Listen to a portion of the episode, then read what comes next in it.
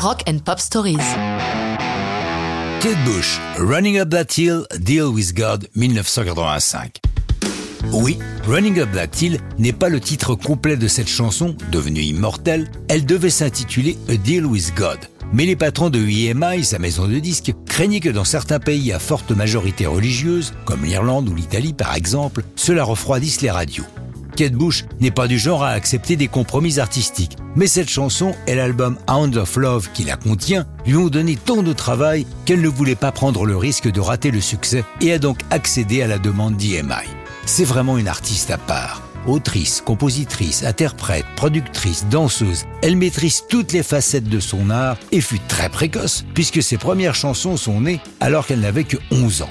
Elle s'est permise de refuser d'enregistrer la chanson titre d'un James Bond, tourne peu, préférant passer des heures en studio à peaufiner ses compositions.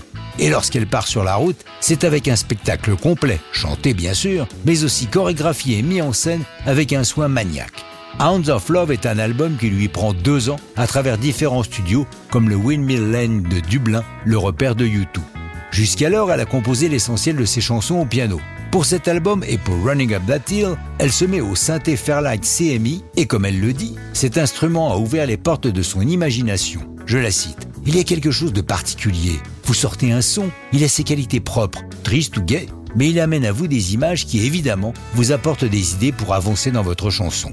Running Up That Hill est une variation sur le thème de Faust, le récit d'une relation homme-femme qui s'aime, mais cet amour crée de l'insécurité. Si tous deux pouvaient inverser leur rôle, la compréhension serait sans doute meilleure. Pour cela, il faudrait passer un accord avec Dieu, a deal with God.